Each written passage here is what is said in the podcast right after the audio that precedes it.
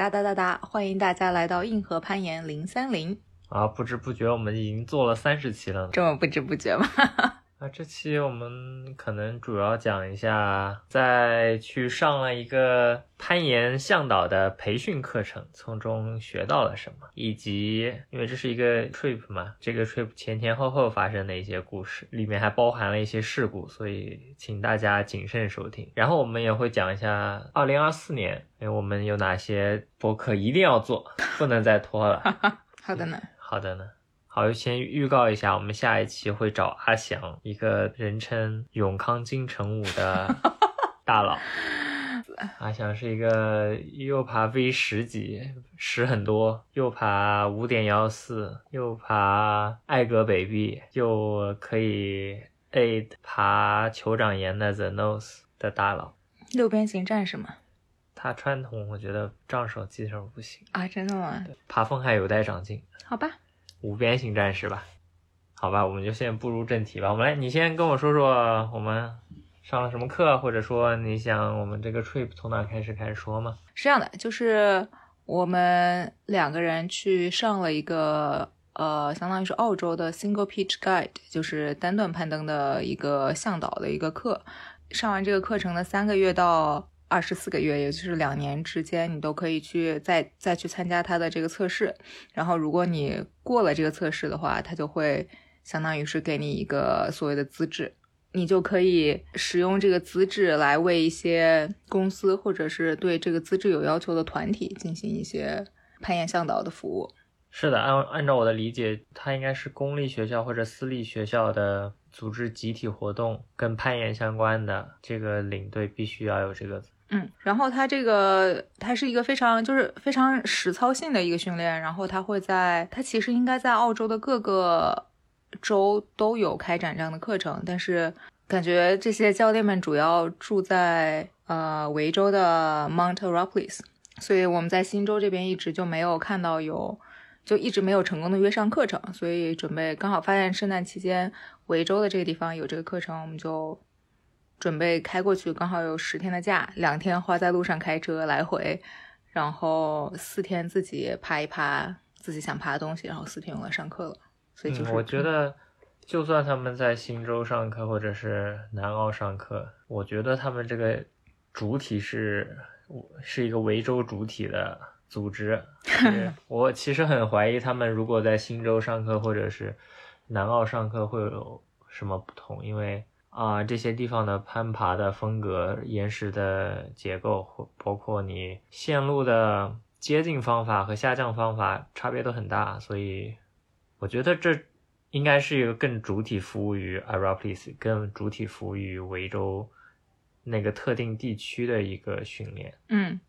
我同意。所以他们说，就是新州的，他现在想做就是更针对于运动攀的这个向导的培训，所以它其实内容上有很多不一样，因为。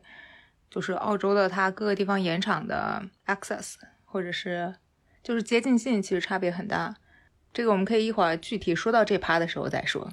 所以呃，这个相当于这次旅程就是先开了一天车，然后并没有爬四天自己想爬的东西。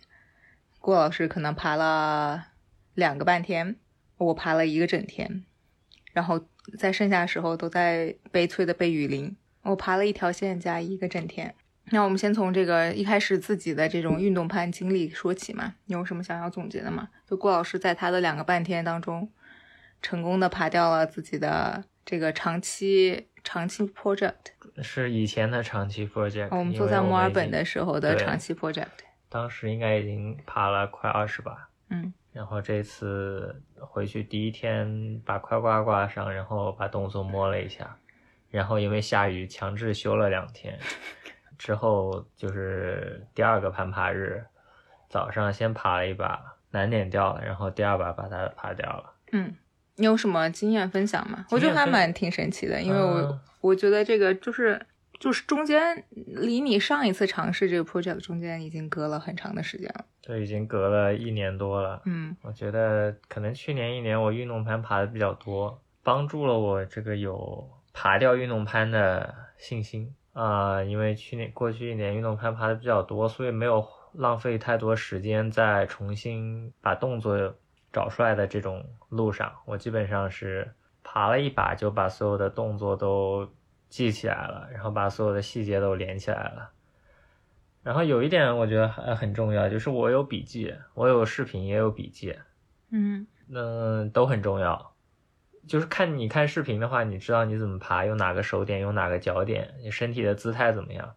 但是你还是要记笔记，你才能看到你真正细节上的记录吧。我可能两点比较重要的，一是难点第一个动作的右脚的脚点的踩法比较特殊，是一个有点坡面的一个点，所以你既可以 smear 它，也可以把它当成一个 edge 来踩，就你可以把它用比较放松的方式踩，也可以把它用比较激进的方法踩，或者说你既可以用你的 smear 的踩法，就是用你的大脚趾下面一点的靠近下面一点的球的那里踩，或者你可以用你的脚趾的脚尖踩。嗯。我我当时因为那个动作对我来我是对我来说基本上是我能做到的，用那个脚点能做到的身高的极限了，所以我一定要用脚尖踩那个坡面点，这是一。然后另外一个细节就是做那个动作的时候，它其实很小的一个动态，关键是要把右边的背阔肌贴墙，是一个非常挺奇妙的一个 Q 嘛，因为好像大家一般不会有这种 Q，但那条线因为啊、它有一个 bulge，就像是它是有一个 bulge 怎么翻译呢？就相相当于有一种鼓起来的地方鼓起来的，它呃算是一个小屋檐，或者是一个非常光滑的小屋檐，鼓起来的一个东西。然后你的你是在那个小屋檐下开始做这个动作，然后你要抓的一个点是一个二指洞，但那个二指洞是纵向的二指洞，就是你不不能横着把两个手指放进去，你必须把一根手指叠在另一根手指的上面，就这两个要素加在一起，它就是要求了你要把，因为这是一个右手动作嘛，你要把右侧特别贴墙，特别的把你的所有的能用到的身体的长度都要用到。嗯所以我觉得这两点，这两个我写下来的 Q 比较重要。但同时，我又在摸线的时候又学到了一些其他的细节，比如说手指的一些特殊的抓握的要点。就是我有一个在一个三指洞换手的动作，本身是左手进三指洞，然后右手叠到左手三指上，然后再把左手三指抽出来。这个学名应该叫什么 Houdini Swap。然后做下一个动作的时候，我又会把左手三指放在右手三指上。然后我这次发现，如果你用你左手三指 crimp 你右手三指，你的右手三指就会稳很多，因为不是那种 in cut，不是那种可以凹进去的，它稍微有点平。你做一个大动作的时候，你的重心一高，你的右手就会变差。所以我发现用左手 crimp 右手会让这个动作变得更可靠。嗯还有什么？还有就是我其实去摸线的时候，一开始去试了别的贝塔，我见过别人爬的不一样的贝塔，我就想，我既然有一年多没有爬了，我想试试看别人的贝塔会不会更容易一点。其实，啊，我以前做出来过，但我觉得还挺难的。然后这次连做出来都没做出来，然后我就转回了自己原来的贝塔，发现还是自己原来的贝塔比较可靠。怎么说呢？这相当于是，嗯，给自己一个机会去探索一下有没有别的可能性。但是，我探索出来的这个可能性可能不是特别好，嗯，所以就回到了原来的贝塔，嗯，这大概就是我学到的东西。我主要没有觉得我学到了什么，我也爬了一下我自己之前的长期的，啊、也不是长期，就是之前也认真爬过的一个 project，可能爬了一个半天，爬了三把，没有爬掉，难说有学到了什么。就我觉得视频确实帮助很大，因为我有之前我完全不记得怎么爬了，然后有之前的视频，就幸亏是有之前的视视频还记得，就是还可以再重新比较更快的找回那些贝塔。呃，摸动作的时候也尝试了下新的动作，最后也是觉得别的动作没有之前的动作靠谱，所以又换了回来。然后我觉得我爬的那天 condition 特别差，因为头两天在下雨，然后觉得 Crux Move 那里是一个深一点的一个有一个有一个洞洞的地方，然后我觉得它一直潮潮的，所以我觉得 Crux Move 每次都觉得非常的难，因为觉得手要滑掉了。学到什么？学学到了，并但是就是说你觉得难，但是你还是可以可以做。我觉得我在我第二把的时候，第一把在在摸动作，第二把在 Crux Move 的时候，发现觉得那个点很湿，其实有点游移，然后我就直接在 Crux Move 掉了。呃，第三把的时候可能会觉得会告诉自己，尝试告诉自己，就是虽然 condition 不是很好，点很滑，但是该做的动作其实是可以，也是可以做的。就算更困难一些吧，但是就是没有那么极限的动作还是可以做的，就算学到的东西嘛。我觉得你爬的还可以，就属于回来第一天就能 match 到你之前的 high point 了。嗯，是吧？但是我我觉得，我觉得我不太一样的地方，反而是。也是这一年爬运动盘爬的很多，然后我反而是在那个在那条线上面更没有信心了。我觉得我原来因为爬运动盘，特别是就是成功红线的这种经历经历不是特别多的话，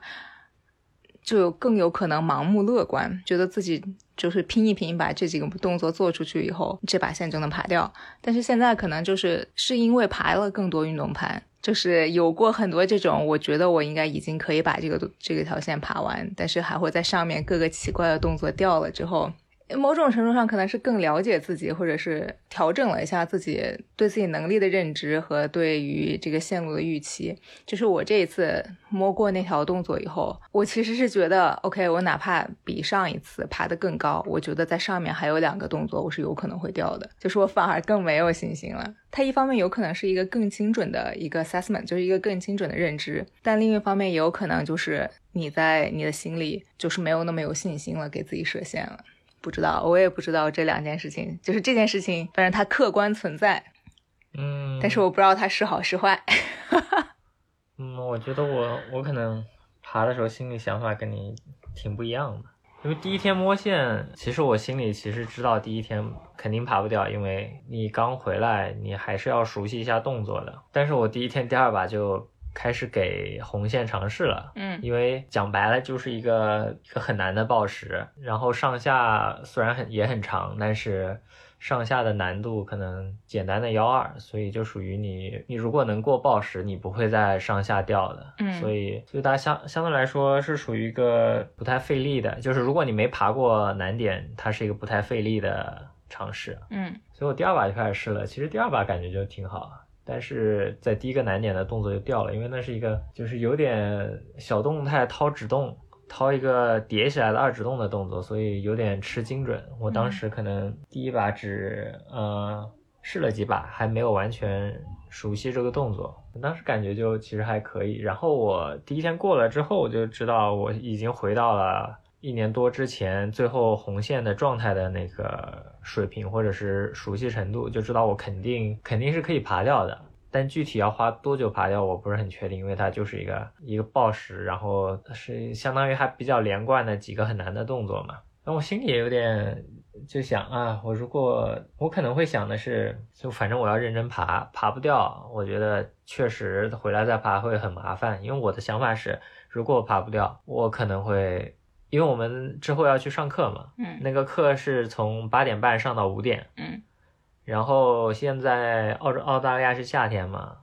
基本上五点半天就亮了，八点半才日落，实在不行早上就是来回再开一个小时的车，我可以继续回来爬，只是说这个过程比较。比较繁琐，而且你也有可能爬不掉。但是就算它爬不掉，就相当于它也是一个对我来说是一个很好的训练。嗯，我觉得这是我总体的心态。爬线的更具体的心态就是说，我要做下一个目下一个动作。嗯，就是我只想我要做下一个动作，我就不想别的。我觉得也没有什么区别。你也想说我们两个心态上有点不一样吗？我觉得我可能想爬爬掉那条线的愿望更强烈嘛。我觉得你好像没有很想，因为对你来说不是一个，是一个你是你已经爬了很多的一个 grade，是确实是有点对我来说有点可有可无，就属于希望可以爬掉，但是也没有，主要是也没有那么多精力可以放在上面。就你意识到你总共就就这么多天，condition 还很差，然后还要把你的那两个 session 已经就是放在那里了。为你让了路好吗？你要 appreciate 这件事情。因为都就是郭老师爬的那个线，本来就是早上有阴，就最好的 condition 肯定是早上。就夏天，澳洲夏天太阳直射以后爬不了。我我爬的那条线也是一个早上有阴影的场呀，而且它不在同一个地方。就是你把下雨的天爬去刨去，把郭老师要早上要爬的天刨去，就只有那一天呢，这就是事实。就只有下雨之后的那一天呀。我首先我对你的这个行为表示怎么说感激。你你有想过从 Arapi 回回去爬它吗？我没有，我当时觉得就是确实也是因为对我来说没有那么重要，不是我的新 grade，就是我想从 Arapi 回去啊，好麻烦，我觉得就属于它并没有值得到这个地步，就是我要这么接近一条二十五了，我可能就会从 Arapi 回去，但是这个是我已经爬过很多条的一个 grade 了，就属于。就确实，我觉得线还不错，有机会我是愿意把它爬掉的。就是我不愿意每天要多花一个小时在路上，呃，一个小时开车加可能四十分钟来回的 hiking，我觉得这个就就就完全没有在考虑这件事情。那你有考虑过去 Van Damme 吗？啊，这就是另一个他爬了一天的场。是，就是我只认真爬了一天，基本上就是。上午爬了之前的这个 project，然后爬了三把没有爬掉，就然后也出太阳了，就换到了下午一个另外的一个 要走将近一个小时的一个延长，可能单程四十分钟吧，四十五分钟，嗯，不是很好走啊，但还可以勉强可以接受，嗯，上海也有不行，其实 Van Diemen 是还想再爬的。就比如说，如果第一天下午是干的话，我肯定会直接去 Van d i m e s 就是，但是第一天下午它又下雨了，然后第二天一整天下了四十三毫米的雨，然后我是第三天早上爬了那个我的 project，下午去爬了那个 Van d i m e s 然后第四天第四天是上午你爬了嘛？然后因为我第三天爬完了以后，第四天早上起来已经知道自己是废人一个了，所以不存在。我知道我第四天下午爬不了，它就是这么一个结局。就属于天气，如果天气更好一些，如果就是我们有更充足的时间去把我们两个的 session 就是排的它更相当相相对来说没有那么紧凑的话，我肯定是会再去爬 Van d i m e s 然后我们就开去 Arapiles 上课的地方，哦，然后就去上课了。下午浅爬了一点点，然后紧接着就开始上课。还还蛮开心，那天下午幸亏那天下午还还是爬了一条线的，对我来说就是自己立了一条传统嘛。因为我其实好久我又好久没有立的传统了，然后就非常的生疏。好歹那天还在 rapace 自己立了一条传统，然后以至于虽然生疏，但还没有生疏到真的什么都不会，要不然上课要被吊打。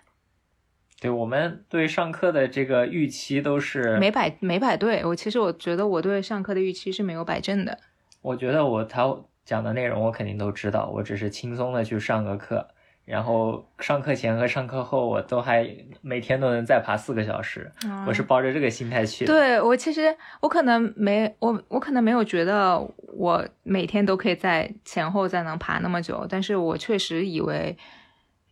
怎么说呢？它是一个 single pitch guide 的课嘛，就是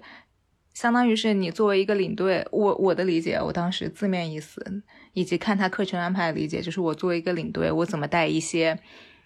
有行为能力、能听懂我在说什么的话的，可能有甚至有一些攀爬基础的人，告诉然后带他们去体验一下室外攀岩，让他们就是做做顶绳保护，给他们自己先锋上去，给他挂个线，让大家做做顶绳保护。然后是怎么样系统的完成这些操作？这是我的心理预期。我的预期也差不多，就是你带几个，我比如说在岩馆里爬过对一些，然后你带他们去户外爬，你要知道怎么怎么 rescue 他们，就基本上就这些东西。对对，就是我觉得他，我觉得很多岩友就像我们一样都干过这种事情，就是带朋友或者是就是更入门更晚的一些朋友。去野攀这件事情干过无数次了，从来没有觉得它是会是一件困难的事情。然后我们就带着这样的心态，我可能我当时觉得就是我也觉得我该知道的我应该全部都已经知道了。我上那个课只是为了把它更系统的梳理一遍，所以我就很心态放松的 去参加了这个课 程。我也是，我也感觉心态很放松。然后第一天，第一天被吊打，然后我当时就觉得我想回家。所以事实上，它是一个什么呢？就是我就最后我们上第一天课以后的时候，我就发现自己的预设完全都错了。不，因为我觉得其实前两天的课程内容，相对于我们平时做的事情来说更不一样。对，前两天的内容更多。对，就是理论理论知识更多。它其实有两个因素吧。就首先第一个因素就是我们对于预设的这个对象是错的。就虽然可能在我们我们想要拿这个这个上节课或者想要拿这个证书的初衷，就是想要带一些已经有一些。室内运动、室内攀爬经验的研友到室外去，但是这门课设置的初衷是，是你要带一些十岁的小朋友，十岁的小朋友，就是一个 school group，是是因为就是维州这边会有一些啊，有一些公立私立学校的小朋友，他会请这些向导去带他们攀岩。所以，户外教育，对，就是有这有这样户外教育的传统，所以他们想要教给你的是，你怎么样带十几二十个十岁出头的小朋友去户外攀岩，并且你让他们真正能够参与进来，他们可以互相比类，他们可以做各种奇怪的事情，且不出意外。对，所以整个整个系统就非常的不一样，非常不一样，就。复杂程度多了很多，对。然后我觉得第二个就是没有想到，就是可能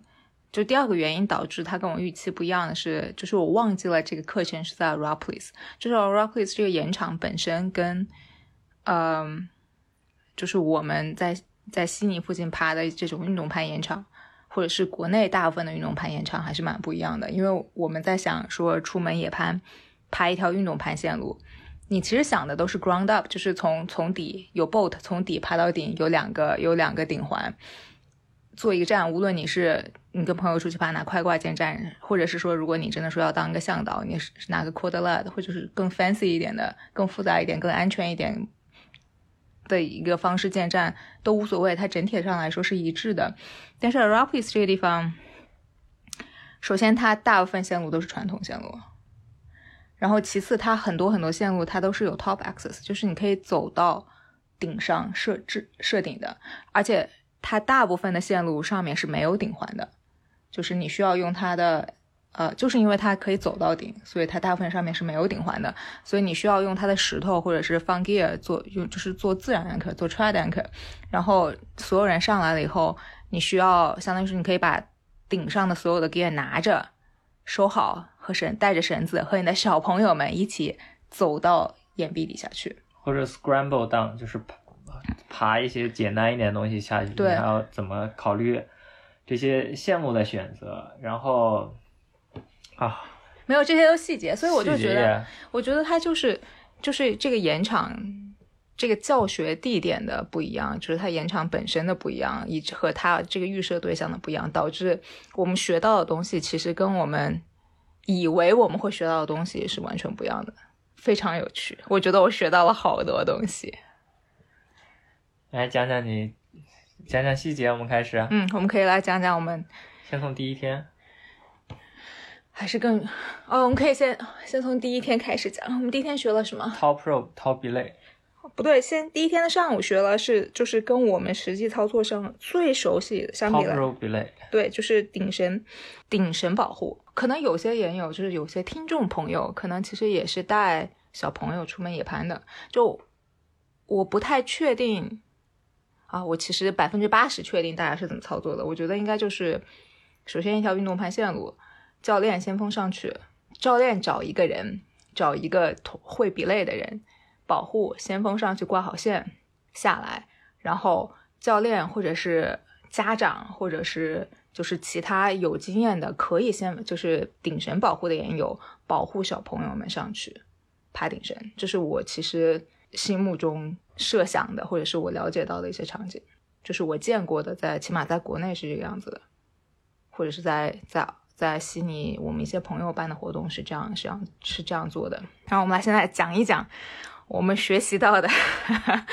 这个呃维州或者是这个 Arapalis 本地的这些 guide 是怎么操作的。就首先，因为就是又又再一次说明，就是 Arapalis 是一个传统攀爬的地方，并且可以从啊、顶上面，就是可以走到岩壁顶上去设置保护，所以他们更有可能的操作是带着一些静力绳，首先走到这个线路的顶上，然后用静力绳和这种自然的保护做一些呃顶绳的顶。其他是比较类似的，就是拿一条绳子就设好顶绳，但是不一样的地方是，嗯，这边的向导会教给小朋友怎么样保护，而且他们一般向导用的并不是会自锁的保护装置，也就是说，他不会用 g r i g r y 就是不会用这样的会自锁的装置，他会用非常非常古早的 ATC，甚至是那种没有盖的 mode 的，没有那种盖盖 mode 的 ATC，因为它便宜，它可以给很多的小朋友一人配一个，而且它因为它不是这种，我现在我现在可以理解，就是越精细的 equipment，就是保护装置，它越有可能在奇奇怪怪的地方出现问题，它有更多的 failing points。嗯，就是越简单的结构越不容易犯错。对，越简单的结构越不容易犯错。但是现在问题是，如果你只要一个小一个小十岁的小朋友保护另外一个十岁的小朋友，你真的相信那个 十在底下保护的那个十岁的小朋友吗？你其实没有办法真正的去相信他这件事情，因为但凡他没有抓住他的制动端，他的攀爬者就有可能掉下来。所以他他的操作，他教给我们的操作是两个人保护一个人，基本上就两个人用 ATC，一个人站前面一个人站后面，对，它其实就相当于是一个双重保险，相当于你永远一有一个啊、备份的保护，挺有意思的。而且这样的话，你在同一条绳子上，你会让三个小朋友参与进了这个活动。对，一般比较标准的呃 guide，就是你一个 guide 可以看两组人，两到三组对右边一组，嗯我觉得是两组人是比较比较合理的，比较合理的。一开始就是你一个人可以管六个人，对但是他们肯定有老师之类的跟他们一起，所以其实有更多人在是在场的。对，就只是说你作为一个对于绳索系统最熟悉的人，你需要你需要检查所有的安全带、所有的绳结和它的这个保护的整个装置的 setup 啊、然后需要坐顶。但是当你真正开始看，大家开始攀爬的时候，其实你要看的就是两到三组人，最多是三组人。然后这个这个已经是我们学到，这是这是最容易的，因为无论什么时候顶绳保护，其实都是一个最直截了当、最最容易操作的一个一个场景。然后这当中当然是就是在学习过程中，它会还会预设很多问题，嗯，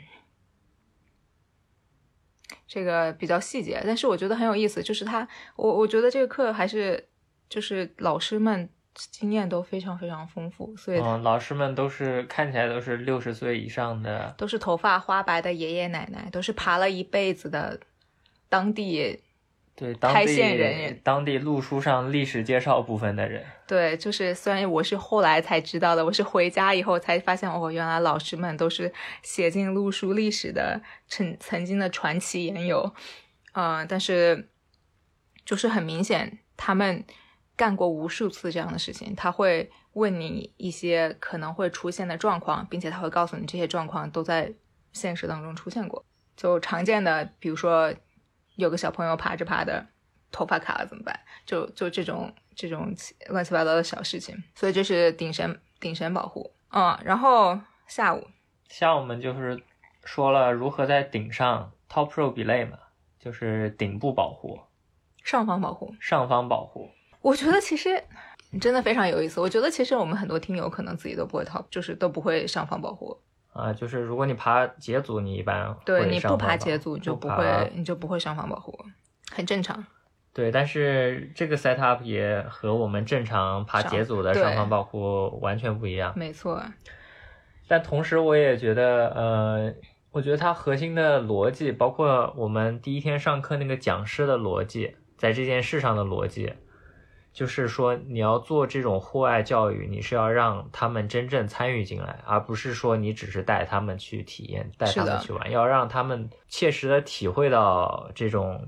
就是攀爬的乐趣，或者说你保护别人的这种责任，或者是类似的。所以后面几天的 guide 就是我们的老师也说啊，就这个第一天上课这个人就喜欢搞这些搞这些东西啊，我们日常是不会让小朋友们在上方。去保护别人的，嗯，因为系统很复杂，对，而且也更危险，就是能犯错的地方更多。但是我就觉得第一天就是是是 Glen 嘛，我就觉得他这个理念超级好，对，他是呃这想法非常好，他的他的概念就是说，你与其与顶神保护，顶神保护就是你爬到，包括就像你爬运动攀嘛，其实你并不真正爬到岩壁的顶上，你就是在安克上就下来了，嗯。我们设置顶绳也会用精力绳，把这个锚点整个安克全部都移到岩壁的顶部的下方。嗯，其实它不会是你不需要 top out，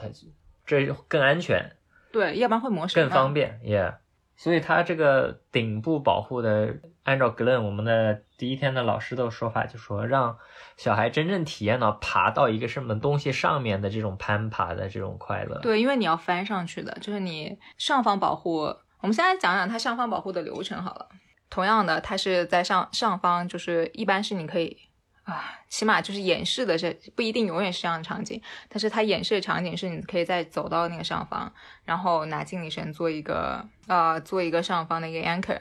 然后你这个时候 anchor 它就不会是在墙上了，它会稍微它会更高，就是你更好操作，它会在这个拐角处吧，就是你的直臂和上方顶的，你想象一个平台的那个拐角处左右那个地方。我觉得这个大家很难以想象。算了，好吧。然后你现在。保护者站在墙岩壁的上方，然后攀爬者站在岩壁的下方。攀爬者从下爬了上，你的小朋友从下爬了上，然后小朋友会完成这条线路，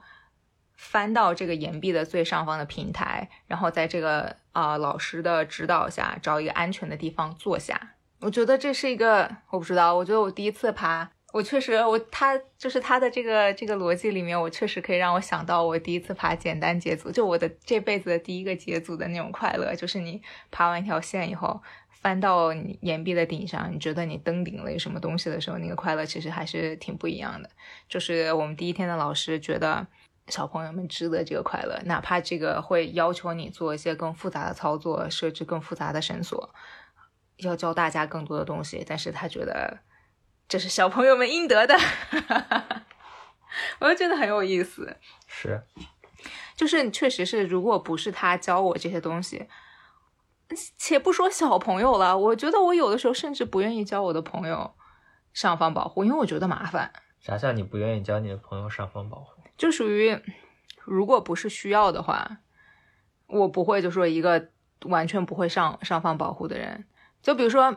如果只有只有一个人需要被保护上来，我们去爬了，比如说像 Point Perp 这种，所有的线路你都得先降下去再爬上来。如果你不爬上来，你就出不了这个山谷，你就回不了家的这种情况下，比如说最后只有一个人需要被保护上来，现在有我可以，我一个很熟悉怎么做上方保护的人做保护，和我的一个朋友，一个不会做上方保护的人，在在这个墙壁的在这条线路顶端，我会选择我直接把这件事情做了。我觉得我不会，就是在这个时候跟我另外一个朋友说：“来，我教你，你把这件事情做了，因为我嫌麻烦。”啊，要我我肯定教他。哎，你过来，我把你 set up 好，你这个手一直收绳啊。哦，是吗？我真的，因为哦，那可能是这个性格上不一样。就我不想去哇，因为你还要抽绳，也是一个活嘛，你为什么要自己干呢？啊，我我确实，我我其实意识到了，我我平常工作上其实也是这样的。我不是个 enabler，就是我很相，就是我更相信自己。我觉得教别人是个很麻烦的事情，就是不，如果不是必要的话，我觉得我自己做，我有时候会觉得我自己把这事干了更高效。所以这个就学学怎么样教小朋友上方保护，而且还是一个完全不一样的上方保护、上方保护的一个操作，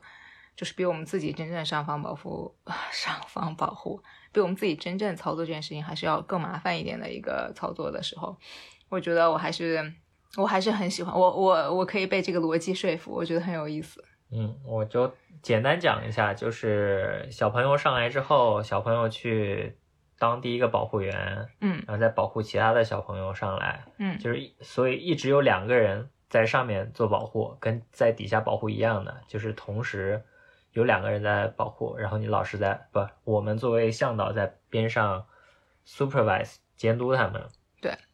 他们有一个比较固定的一个流程，一个轮换机制，一个轮换机制。那具体我觉得我们没必要，啊，也说不明白，也说不明白。但是呃，概念是一样的，就是上方保护，因为它不用 guide mode，就是也不用 gray gray，就是会上方保护的人就会明白这两个 setup 里面它都有自锁的功能在里面的。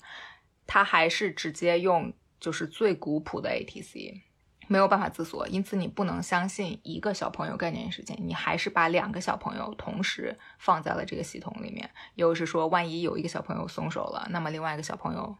还是可以保护住这个攀爬的人。然后它它有一个轮换机制，因为比如说小朋友 A 在爬，这是有三个小朋友在这个系统里面，但是在攀爬的小朋友是在移动的。然后等攀爬的小朋友从底下移动到上方了以后，它的轮换机制就会展开，然后这个刚刚上来的小朋友就会被你指派到其中就是保护的一个会去小朋友，复保。对，就会去复保，就会参加复保。那之前复保的小朋友就会来主主要保护，然后之前主要的保护的人就可以休息了。因此，他一直就是每个小朋友的角色一直都在变动，然后每个小朋友都体验到了这套系统里面三个不同的位置，啊，amazing，就我觉得特别有意，思。是一个对于小朋友来说可能比较 amazing，对于这个 guide 来说比较非常复复杂对，就是因为你永远要教一个人，就是因为他的角色一直在轮换，所以你要教每一个小朋友三个不同的位置，你要确定他可以把三个位置都做好。我觉得对于就是对于这个向导来说是很大的一个工作量，然后我对于这个教给我们的这个向导愿意就是承担这么高强度的工作量，只是为了让这些小朋友获得一个更好的体验，这件事情我感觉非常非常的酷。是。然后我们第一天下午也被迫参加了救援，啊，对，就是所以第一天我们其实并没有真正实操这个操作，就是它这个课程的设置一般都是向导，就是老师先跟你讲解他会怎么操作这件事情，然后每一个学员都带着自己的装备去实操一遍，然后他会，嗯，因为我们有那么多人嘛，所以就是他会每个人都看，然后。然后会对你的这个 setup 进行，就是你的这种操作啊或者设置啊进行一些点评，然后给你一些就是好的啊坏的，让你可以自己再改进。然后我们下午在这个非常复杂的上方保护的轮转系统里面，我们其实是没有得到实操的机会的，因为在我们准备开始实操的时候，这个意外发生了。其实我都没有听到，那你听到了是吗？我听到了，因为我当时正在跟向导，就是我们的老师在聊天，就是老那个老师在问说，刚好是在说这件事情，就老师在问说，我们为什么会使用上方保护的这个，嗯，这种操作？因为它其实达到的目，就是你所谓攀爬上来说，其实跟就是你站在下面顶身保护是一样的。那么为什么要这么复杂干这件事情呢？就是我们正在讨论这个问题的时候，就是郭老师以及我们一起上课的其他人听到了一些，就是大到大家听到过 ground fall 的人听到了这个声音，对，就是听到了有人落地的声音，我完全没有听到。嗯，然后因为我们一起的有一个学员啊、呃其实是一个非常非常强的当地研友，是一个 Flash 五点幺三线路的，然后可以爬过很多 risky 五点幺三的传统统的男人，他就是可能是想要当当 guide，所以就其实是一个就是大家就是我们去的所有的同学，除了 E，，其他都是已经是在 industry 里面的人。没错，除了就除了我不知道为什么要去上这个课以外，其他人都是确实要干这个活的，只有我是我想要会，所以我去了。好，扯远了，就是大家听到有人落地的声音，就旁边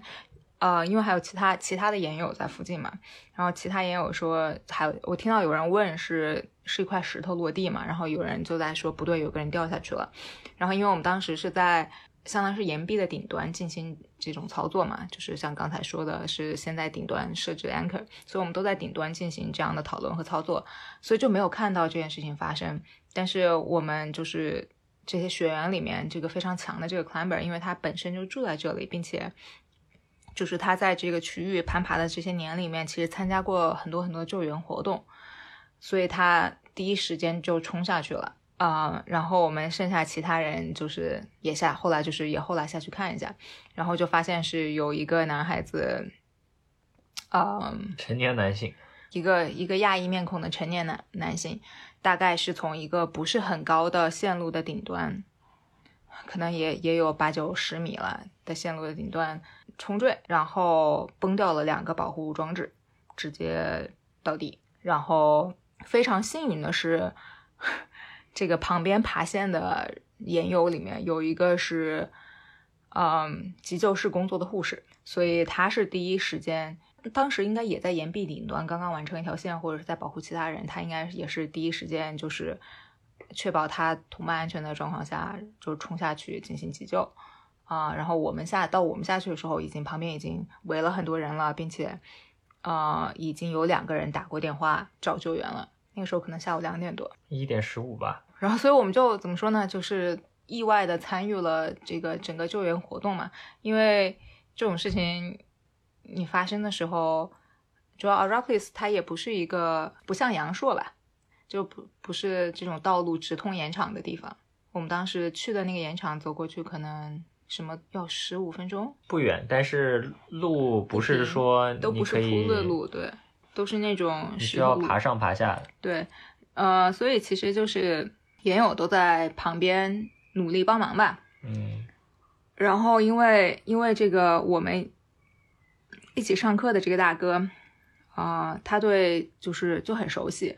很熟悉地域，而且他其实参加过救援，所以他其实也。帮了蛮多忙的，就是我觉得主要是那个那个护士非常非常非常的靠谱，以及这个大哥很靠谱。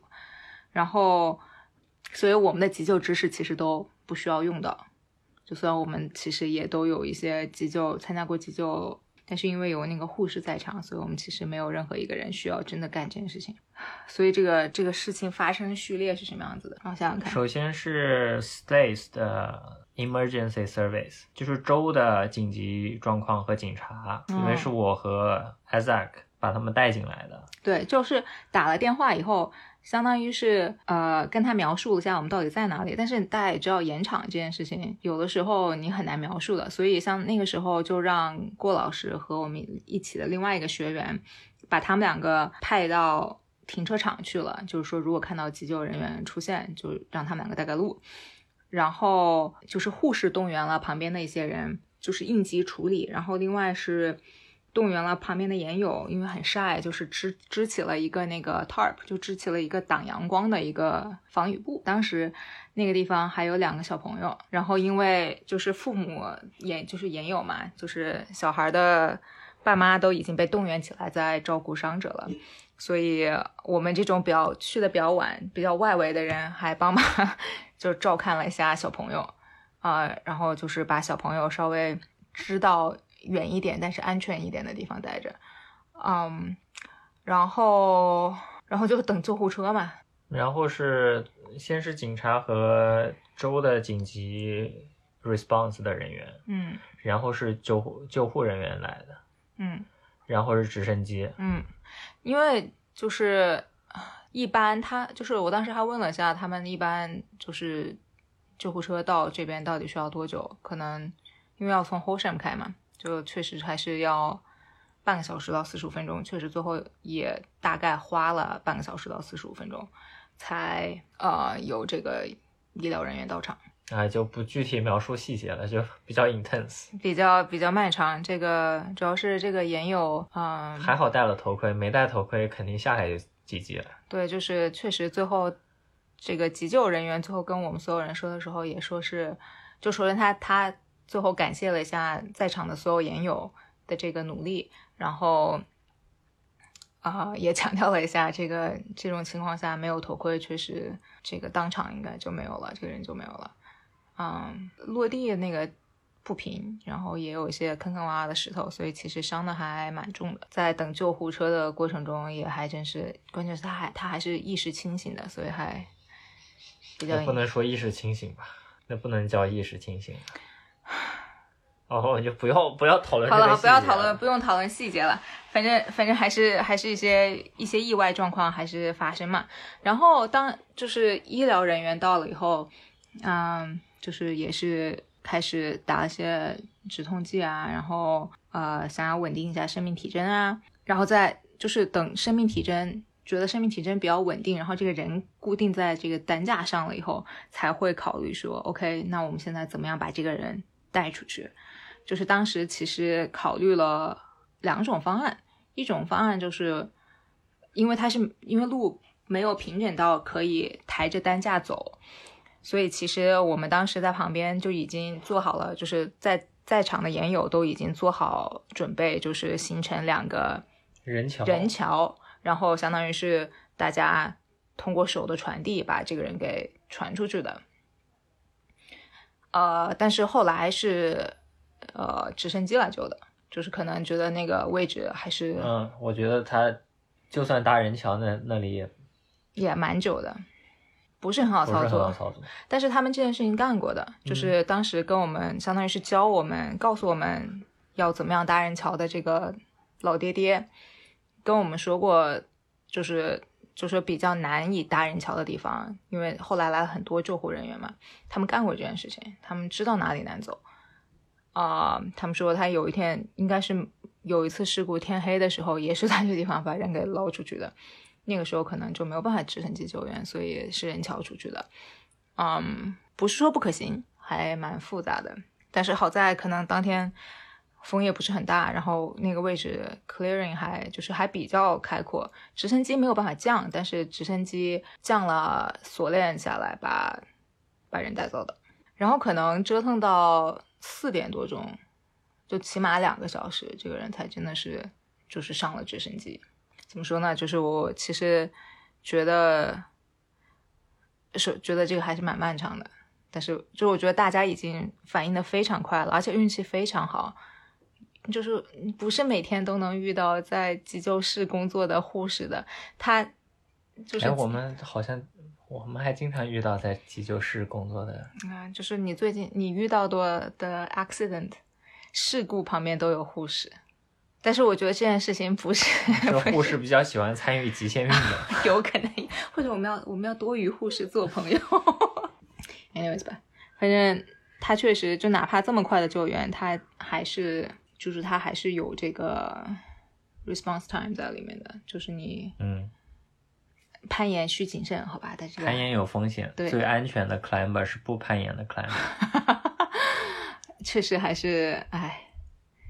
有有它的有它的风险在的。然后我们当天就没有再进行更多的课程学习，Yeah，因为我们可能都有一点被打乱了这个这个节奏，所以就直接收拾回家了。然后第二天，第二天，第二天依旧是这种，主要是在绳索上的这样的学习。第二天早上学了啥？upsell 啊，哦，对，哦，这个出现了我第一个没我发现我不会的东西。哇，出现了郭老师打错的结，我当时还觉得，哎，真的吗？郭老师不会打这个结，嗯，哦，我还学了很多很多新的结，我觉得怎么说呢，就是额外的收获，就本来不应该是这个课程教我的东西，但是因为我他应该是这个参与这个课程的要求，但是由于我不会，所以我 其实在课程里面学了，就就是怎么样用你的。怎么样高效的用你的攀爬的这根绳子做 trad anchor？哦，这个啊，嗯哦，因为我我会用我的绳子做 sportsman an an anchor，因为它只有两个点嘛。串 anchor 他用了不一样的方法吗？哦，对啊，就是，I mean，就是我的意思是，它原理都是一样的，嗯，但是就是你拿 sling 做，哦我原来都拿 sling 做，嗯你拿嗯 sling 做的话，你就把所有东西都嗯捞下来，然后嗯打一个嗯结嘛。嗯但是你拿绳索，如果做同样的方法的话，它其实会非常大一坨绳，而且你有也会用到很多的绳子，特别是嗯像是 Arachis 这种你每一个保护点之间距离非常远的情况下，嗯所以我觉得我学习到了怎么样高效、干净的做拿绳索做嗯做 anchor。所以它的 setup 是怎样？有哪里特别的地方吗？来描述一下，正好给你 refresh 一下。哦，你竟然要 cue 我，就是呃，首先描述一个 four P 三克四四个保护点的保护站。四个保护点的，我们做一个比较比较简单的简单的一个假设，就是四个保护点的 try anchor 保护站。啊、比如说我右手边两个比较近，左手边两个比较近，好吧？嗯啊、我现在就是课程之后，我会，我原来好，先说我原来，我原来如果它特别远，我就一点办法都没有，因为我没有那么长的 sling。如果它稍微没有那么远的话，啊、我就会拿很多的 sling，就是比如说左边两个先拿 sling equalize 一下，右边 equalize 一下，然后看他们两个能不能放在一起。嗯，如果我有足够长 sling 的话，三个长司令。三个长司令，好吧，是三个吗？还中间还需要些 binner 让它互相连接，对吧？好，那假设是三个长司令加上两个 binner 嗯去做这个 setup。那我现在学了以后，如果我拿绳子做的话，我就会右边一个兔耳结去 e- equalize 那右边两个两个 anchor，然后我现在只有一条，就是兔耳结之后就是一根绳子下来了，左边兔耳结一根绳子下来，然后底下很干净，就是你打一个八字，打一个什么都可以做你的那个 master point，我觉得超合适，超合理这。不是 Simon 教你的吗？你说说 Glen 怎么做？那他有的时候不是，呃，如果他不需要 equalize，就比如说他在一条直线上，啊，就说如果你，比如说我右手边两个两个 piece 需要 equalize，我打个兔耳结一点问题都没有。左边两个 piece，如果它相距距离有点远，但在它同一个直线上，我其实从来没有遇到过这种情况，但是我觉得在 Raplis 应该很经常遇到这种情况。那你就可以打，你就可以打 inline figure eight，或者打 Alpine Butterfly，或者打 Alpine Butterfly 或者打 Overhand。或者打 overhand，就是它它是一个它就是一条直线上的一只绳子上的两个蚂蚱，你就不需要所谓 equalize，就是你只要它一条线穿下来就好了。嗯因此你有这三个节可以选择，然后我就学会了 inline figure eight，我觉得还是蛮酷的。虽然我现在还是不会打 open butterfly，我会学的，我努力。然后我之前也因为没有用过那个说什么不会打 bowline，我也就是布林节，我之前也不会打，因为我也没有使用使用场景。但其实我现在发现，呃，绕这种不是就比如说绕树，或者是绕这种石头墩墩，啊，会打布林节也还蛮重要的。虽然就是你有其他，你可以用 sling，你可以用其他东西，但是我觉得你会更多的方法总是好的。所以这又是我对于我学学到了一些新的这个 trad anchor 的做做法，我觉得还蛮开心的。因为我原来只会用，只能用 sling 去 equalize 所有的东西去做是去做 trad anchor，所以它限制了我只能在一个很小，就是我面前很小的一个位置找齐我想要的三个、四个甚至五个 piece 做 anchor，对吧？因为要不然它太远了，我就没有办法 equalize 我的 sling 不够长。就是我现在因为可以比较比较舒适的拿绳子做做这件事这件事情，并且 equalize 大家了以后，我就觉得我的眼界就更开阔了。他可能就也看也看不同地域吧，可能你爬穿 multi 的时候，大部分情况下，因为你的站就只有那么大，所以你其实不会在很远的地方找。但是如果在这种顶上，我现在就觉得我可以在更远的地方找更好的 gear，我就觉得更有自信一些了。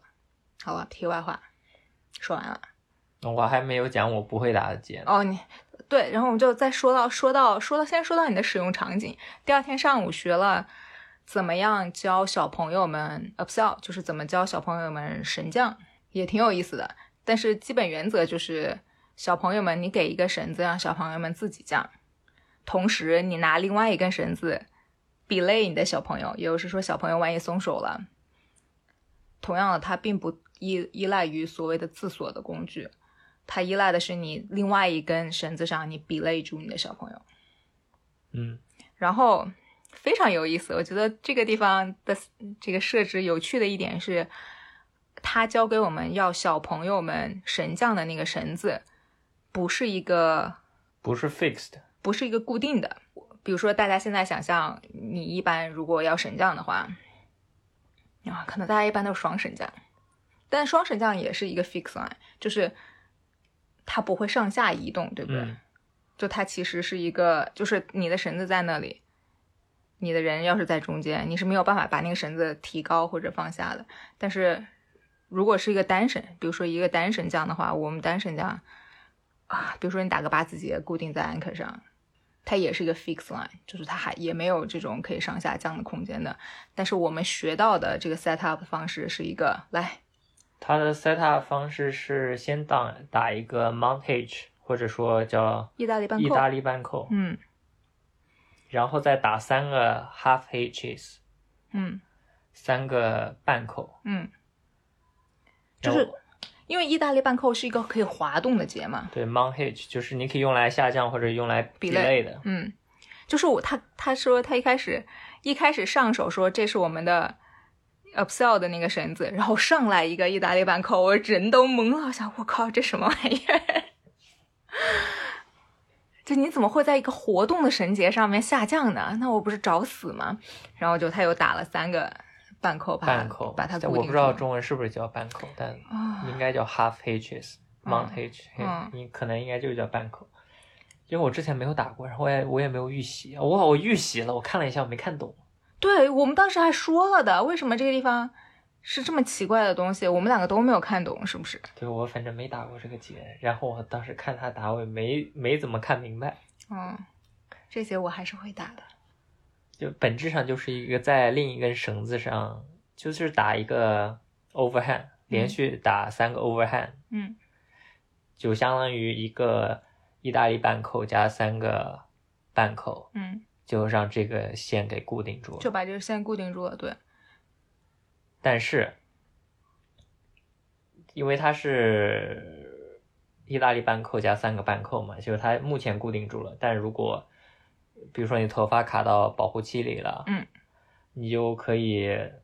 在你把你保你用另一根绳在保护它们嘛，嗯。你把你另一端的保护给固定住，嗯，然后你就可以解开 half hitch，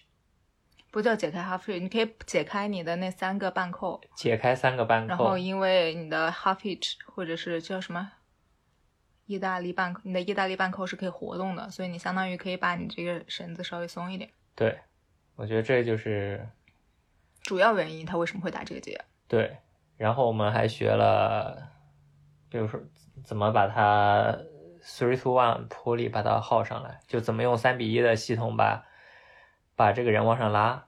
怎么说呢？这事儿我本来就会，但是我本来会的前提是我要用一个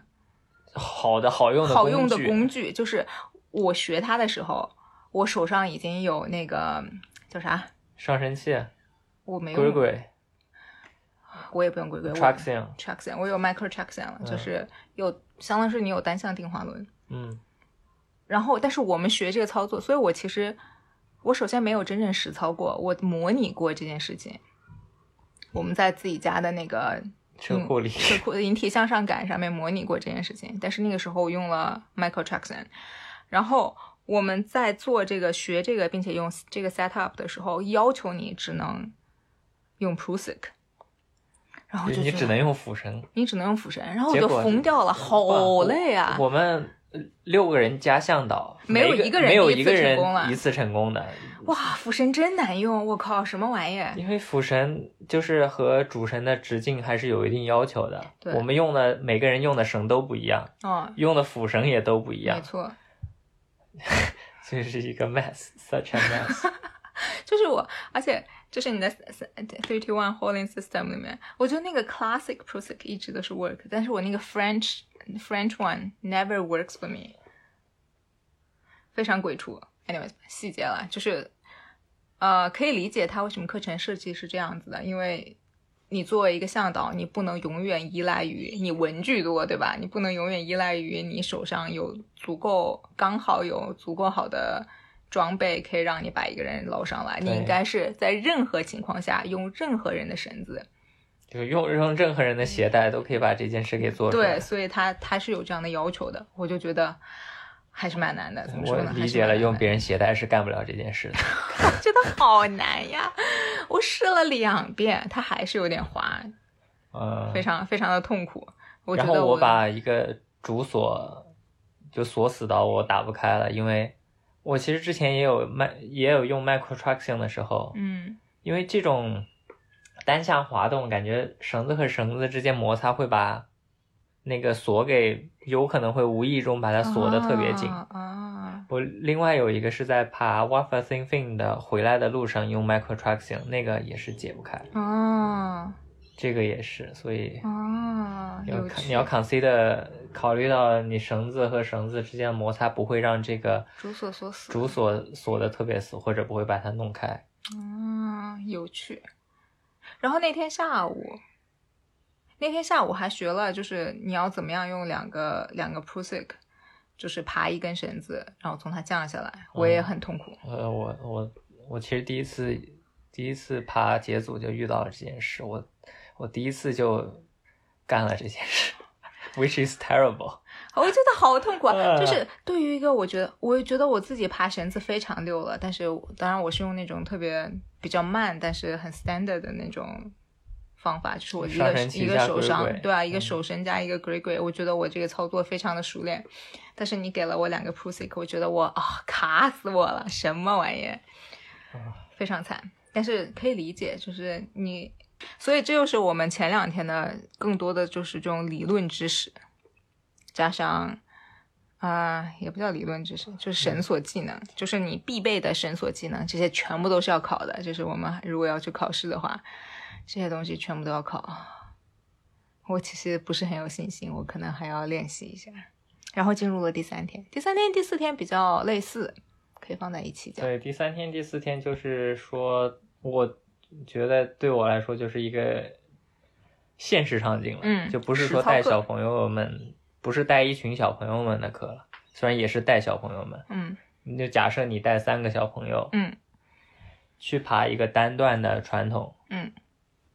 但是你就是他的这种场景，呃，我觉得属于更有可能发生吧。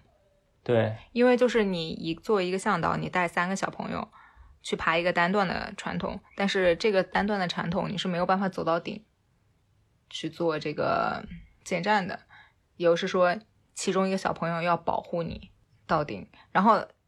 这个他还有些强制要求，他要求你在上方，就是相当于是你上方保护把这三个小朋友都捞上来。就有可能，就有可能它是就是这个顶上面不是一个很平坦，有很多活动空间，然后你需要，嗯，就是你先到顶，然后一个一个把这个小朋友捞上来，然后你们在一起，要么下降，要么嗯其他的方式回到地面。所以一可能又有人问，为什么其实是所有的都可以从，我觉得你作为向导，你总是可以到顶对你总是可以自己一个人到顶的。嗯，就是你自己一个人 solo 到顶，往往会比让小朋友帮你保护上去更安全。啊、这小朋友可以把你拽下来，但你 solo 的时候你也不会被拽下来。你这么说其实是有道理的。就是那个 Simon 就是说你你们爬的时候就要有想象着，你一定要在你的能力范围之内。你要是有可能有人把你拽下来，你依然不会掉下来的时候，嗯，有道理，有道理，是。他就说了为什么。其实你是永远可以设定身保护的，你为什么要带他们爬这种单段的，相当于单段的节组 对你用？你用多段节组的方法带着小朋友们爬了单段。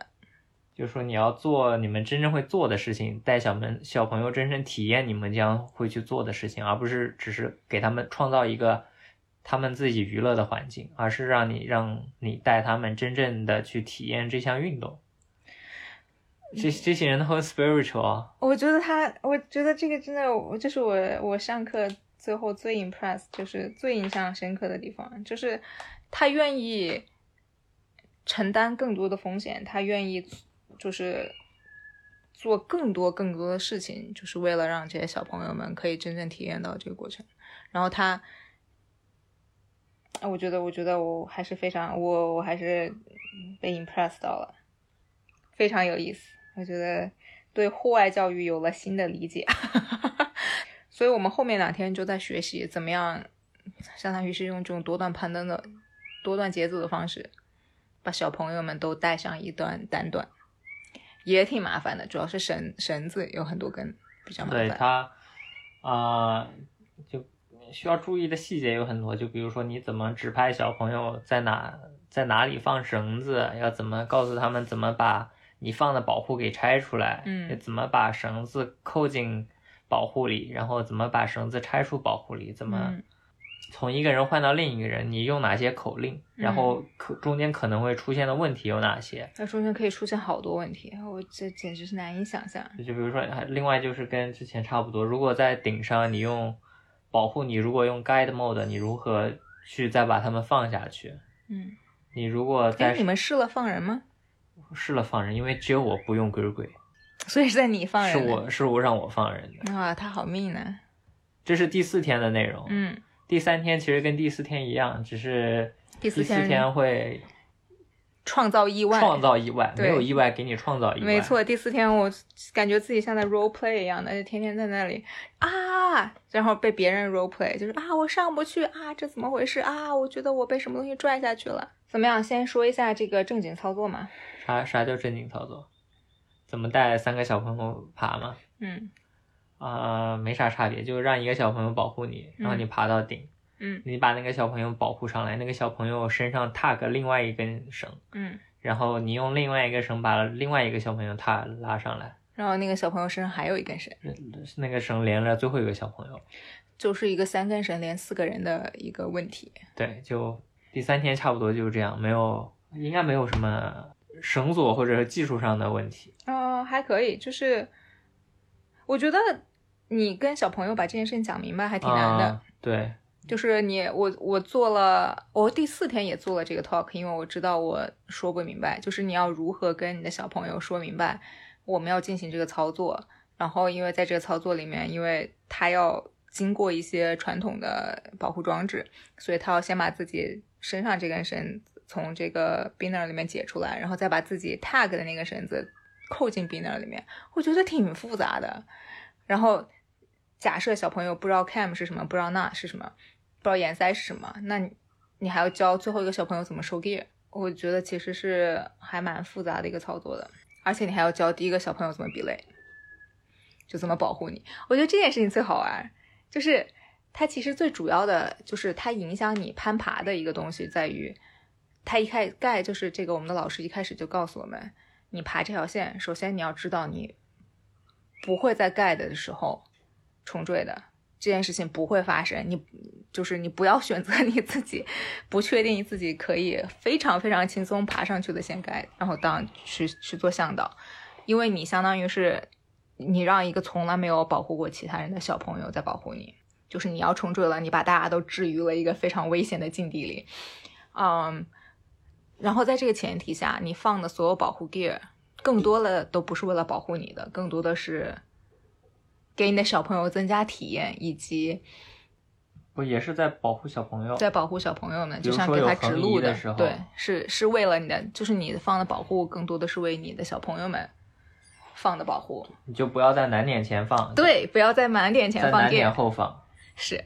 其实我们一直就是我们训练的时候没有办法做到的事情，但是其实原则上来说，你不应该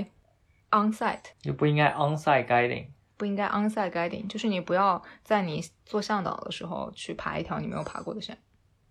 你应该先勘探好这个地方，然后根据你小朋友，你觉得你小朋友的能力来选择线路，然后可能还根据当天的这个天气情况啊，这那的选择线路。有时说你百分之九十九十点九的可能性，你不会在做向导的时候在 onsite 线路，因为你应该已经选好了你的目标线路。虽然我们在练习的时候。都在 onsite，但是 事实上不应该是这样的，嗯，然后既然你不是在 onsite 一条线路，那么这个，嗯，你在这条线路上冲坠的可能性应该是微乎其微的，你还是会放 gear 来保护自己，但是更多的你是想要保护你的小朋友。所以你要是站在你的客人的客人的角度去想如何把这条线路保护点放置的可靠，比如说它很好拆。比如说它在底下横移冲坠了，不坠落了，它也不会有很大的摆荡。嗯你就会考虑在哪里放 gear，甚至你爬到上面再放一个 gear，再回到底下把之前的取出来。我就干了这件事情。我就因为我我没有爬过那条线，我觉得啊、这里有点难，好像是难点塞了个塞子，然后就要完蛋了，肯定没有人取得下来，上面发放了一个塞子，倒攀下来又把这个收了。嗯，所以第三天、第四天就主要是在练习这种东西，然后就是练习在这种情况下，有些就是因为你跟你的小朋友说的再再清晰，他没有干过这件事情，他爬的时候他依旧有可能会犯错，然后就是你如何面对这种突发情况，比如说啊，我的 gear 取不出来了怎么办？然后还有什么？你们还还演练过什么？啊、就是如果你要把它放下去，怎么放呢？哎，你 guide mode 是怎么放的？因为我当天拿的 Grey Grey，我是唉讲起来有点复杂，本质上就是我用了一个 traction，你也可以用 Prusik，把 traction 固定到固定到 master print 上，然后让所有的 weight 都 weight 到这个 traction 上，然后你把你自己的比类拆出来，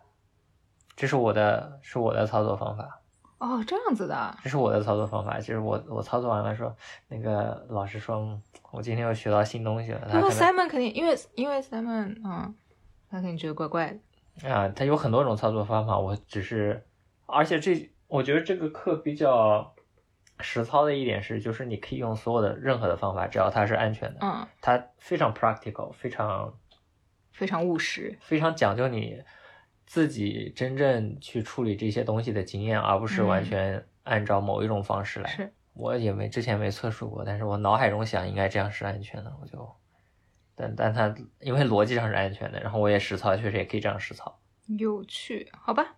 我准备就用 Grey。嗯，我觉得盖的向导的时这候，肯定啊还是用 Grey 比较合适。我只是没有没有 Grey 在我手上，因为我们两个还还没有那么多 gear，我们两个还被迫分在两个组，也、因为这个第一天的老师说了，一般我建议 couple 分开，然后我们就直接被踢进了两个组，被两就是第三天和第四天被不同的老师带的。差不多。还有啥要讲还？有？啥关于课程的？还有什么？反正很有意思，我觉得我学到了很多。后面哦，课呃节目预告，哦，节目预告，下一期我要捞阿翔和维尼。你们要聊啥呀？我准我准备把阿翔和维尼分开，就是我们可以一起聊个天，但是可能就四个人一起坐着聊天，坐着看镜头聊天。嗯我跟阿翔可能主要讲他他爬 nose 爬怎么样啊？为什么报时 V 十都是两把就能爬掉啊？嗯为什么运动攀又能爬到五点幺四，又能爬艾格北壁啊？嗯包括他还好像跟什么金发女郎去巴西攀岩的故事啊之类的。什么玩意儿？然后我跟维尼，我可能更想聊他作为这个 rope access 高空作业人员的，就是作为一个女性在这个行业，包括她，她也在严管打过工，但她主要是做 rope access 的嗯高空作业的，我想了解一下。嗯然后 potentially 嗯这个这个不能算预告，啊，这个算预告吧。嗯说呀，我之我要把我之前至少我抛出过这个播客意向并且同意的这些人，我都要聊一下。我都很早之很早很早之前跟阿夏我有过有一个意向性讲，我想跟他聊一下阿夏在阿夏在加拿大的严管定线，嗯可能聊聊一下，因为之前那个小红书上有一个新的账户叫 She Rocks，，Yeah，里面正好也提到了这个女性定线员是吧？女性定线嗯员，我想啊，这个赶紧要蹭一波热度，把之前没讲的节目给讲了。然后 potentially，我觉得之后可以跟菜花聊一起，哦但我跟菜花没有没有现实生活中见过面，所以 I don't know，这个这个属于再说再议。这这是本节目增强女性嘉宾话语权的二零二四年的努力吗？我们一百，我们这个节目本来不就是一个女性主义的博客吗？嗯，没那么明显，倾向没有那么明显明显。你的大旗要举得更高。是吗？还有啥？还有啥？我想找你跟我聊一下 community building。啊、呃，但是也也是从去年约到了今年，我可能也需要再核实一下时间。稳健，今年去年攀岩吧，啊，我我出门了，拜拜。拜拜，大家下次再见。